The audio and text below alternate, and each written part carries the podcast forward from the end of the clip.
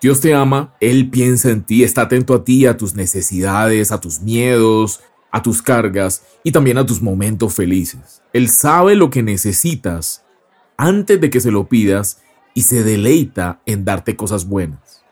Él te persigue diariamente con su amor. Él nunca se va a cansar de ti. Dios permitió que su Hijo muriera por cada uno de nosotros como el mayor acto de amor para que nuestros pecados pasados, presentes y futuros fueran perdonados. Jesús no vino para salvar a los perfectos, Él no vino a buscar a los que ya estaban eh, o se creían perfectos. Él vino para salvar y redimir a los que fallamos y nos equivocamos. Él sabe que somos débiles. Él conoce nuestras luchas, sin embargo, no nos condena. En el momento en el que crees esto con todo tu corazón, cuando pones tu fe en esta verdad y la declaras con tu boca, Jesús te hace justo con su propia sangre que fue derramada hace más de dos mil años. Hola, yo soy Rubén y esto es Irracional, la plataforma en la que hablamos de las cosas que para el mundo son una locura. Si quieres ser libre de las cosas que te atormentan y sobre todo de la culpa o de cualquier carga que estés llevando ahora mismo en tu vida, pues está la temporada para ti. Quédate hasta el final de este episodio y continuemos descubriendo todo esto que hemos comenzado a estudiar en los dos episodios anteriores. Comencemos. Es sorprendente que Dios elija definirse a sí mismo a lo largo de la historia bíblica como un Dios de amor y un Dios de pactos. Él podría exaltar muchos de sus múltiples rasgos, su poder, eh, su sabiduría, su majestad, su pureza radiante, todas estas cosas que son verdad, que Dios nos, nos las ha revelado, nos las ha mostrado a través de su palabra y por supuesto, cada uno de esos atributos son muy importantes. Dios quiere que sepamos que Él es fuerte, que Él es bueno, justo. Dios es fiel, poderoso, sabio, Él es maravilloso. Pero lo que llama mi atención especialmente es que su mejor definición, la más completa, y en la que más énfasis quiere que hagamos es que Dios es amor. Una frase aparentemente simple, pero muy poderosa que encontramos en primera de Juan 4. Dios es amor. Así que amor no es solo la motivación con la que Dios hace cada cosa, sino que amor es quien realmente es Él. En este episodio vamos a descubrir aún más a profundidad lo que es el amor de Dios y créeme de verdad que entender este amor, su alcance, su finalidad, es transformador, es liberador.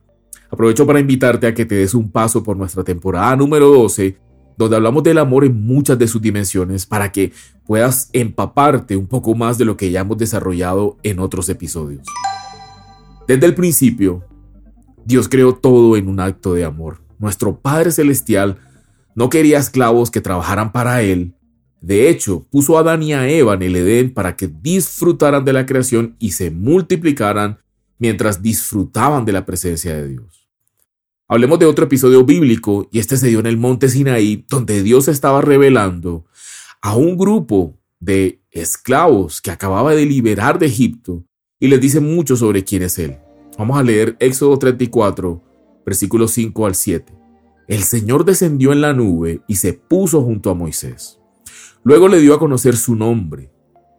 Pasando delante de él, proclamó, El Señor, el Señor, Dios clemente y compasivo, lento para la ira y grande en amor y fidelidad, que mantiene su amor hasta mil generaciones después y que perdona la iniquidad, la rebelión y el pecado, pero que no deja sin castigo al culpable, sino que castiga la maldad de los padres en los hijos y en los nietos hasta la tercera y la cuarta generación. Puedes ver cómo es que primero revela su amor y su bondad. Ese es el orden. Realmente Dios es hermoso y puedes ver que su bondad alcanza hasta mil generaciones. Sin embargo, castiga la maldad de una generación solamente hasta cuatro. Puedes ver la relación de mil generaciones hacia el futuro puede bendecir. Por el acto de bondad que tú hagas hoy, tú estás liderando una generación con tu obediencia a Dios, con tu adoración a Dios, con tu oración con tu búsqueda constante de Dios, no te estás beneficiando solamente tú, estás beneficiando a los que aún no han nacido siquiera, tus hijos, tus nietos. Dios abunda, se desborda tiene más que suficiente amor, ese tipo de amor que nos agota, ese tipo de amor que, que nos enfría, como decimos nosotros, o el tipo de amor que se deleita y obra por el bienestar de sus hijos. Esto es exactamente lo que vemos que Dios hace a lo largo de toda la historia bíblica. Digamos que en diferentes niveles, por ejemplo. En un nivel micro, en la vida de personas como Abraham, Ana y David, también en un nivel macro, en la forma en que Dios busca y redime constantemente a su creación. Podemos comenzar a ver entonces que Dios no cambia, en Él no hay sombra de variación como dice la Biblia, y su amor, su voz de amor resuena a lo largo de toda la palabra, y uno de los versos que más me gusta está en Jeremías 31, versículo 3, y dice, te dice a ti, nos dice a nosotros, yo te amo con amor eterno, por eso te he prolongado mi misericordia un verso en el Antiguo Testamento hablando del amor. Eso siempre va a ser muy impactante.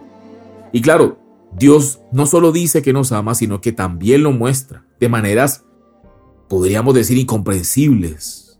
Su amor es evidente en la forma en que trata con justicia el pecado y el mal.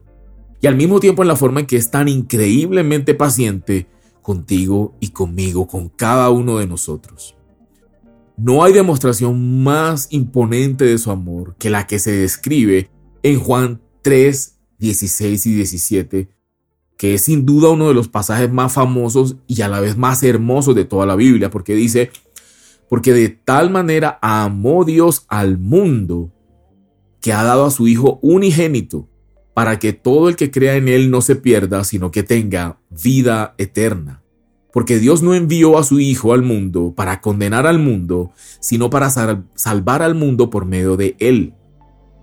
Vamos a frenar un momento en esa parte final. La que dice, porque Dios no envió a su Hijo para condenar al mundo, sino para salvar al mundo por medio de Él. Cuando recibes a Jesús como tu Señor, cuando recibes a Jesús como tu Salvador, cuando crees en Él y en su obra en la cruz, tus pecados pasados, presentes y futuros estarán irrevocablemente perdonados. Jesús ya llevó el castigo de tus pecados. Por eso puedes recibir, no es ganarse, recibir de nuevo el amor de Dios aun cuando fallas. Incluso puedes volver a recibirlo cada vez que te equivoques, hasta que Él te transforme para que no vuelvas a cometer el mismo error. Él te ha perdonado. Es la hora que tú también te perdones. Mira, no creas ni por un instante la mentira de que Él quiere que sigas sintiendo culpabilidad cuando fallas. Lo que realmente quiere es que voltees tus ojos y lo mires a Él siempre, colgando de esa cruz, tomando tu lugar. De eso se trata la gracia, de que no merecemos nada y aún así Dios nos da todo a través de su Hijo Jesucristo. Jesús vino no para condenar a un mundo que estaba destinado, que está destinado a la destrucción, sino para salvarlo. Proclamar, declarar, hablar del plan de Dios para rescatar a la humanidad y restaurar la creación para que podamos tener la oportunidad de experimentar toda la bondad que el Padre tiene reservada para nosotros. Y de eso se trató el episodio anterior. Pero además, Jesús nos enseñó cómo relacionarnos con Dios Padre. Él nos enseñó a orar y a confiar. Él nos enseñó cómo es rendirse y obedecer. Él nos mostró que es posible vivir de manera correcta, recta y vertical en una relación con Dios. Él abrazó completamente el amor del Padre en cada nivel de su ser, en cada área de su vida. Y con su propio cuerpo y su sangre, nos invitó a conocer y experimentar el amor eterno e imperecedero de Dios por nosotros. Creo que a estas alturas, y si llegaste a este punto del episodio, lo que necesitas saber es que Dios te ama. Él te amaba incluso antes de que nacieras. Para terminar, y no menos importante, creo que, creo que es imprescindible anotar en este episodio que Padre es el nombre más significativo del Dios de la Biblia. Es el nombre que distingue al cristianismo y la saca de la connotación religiosa que quiere darle el mundo. La mayoría de religiones nos invitan a adorar a sus dioses, Alá, creadores o fuerzas metafísicas. Hay personas que adoran el universo como si fuera un ser vivo. Pero el cristianismo nos invita a creer en un hijo y a entrar en una relación familiar íntima con un Padre hermoso, amoroso. Jesús el Hijo de Dios vino para que pudiéramos encontrarnos con papá, ser adoptados en la familia de Dios y relacionarnos con el Dios Todopoderoso del universo de una manera íntima, dinámica, personal, de una manera concreta como hijos e hijas. Puedes verlo en 2 Corintios capítulo 6. Así que te dejo con un par de versículos en, en los que me gustaría que pudieras meditar durante esta semana, porque el amor de Dios trae paz, relaja, porque nos descarga de cierta...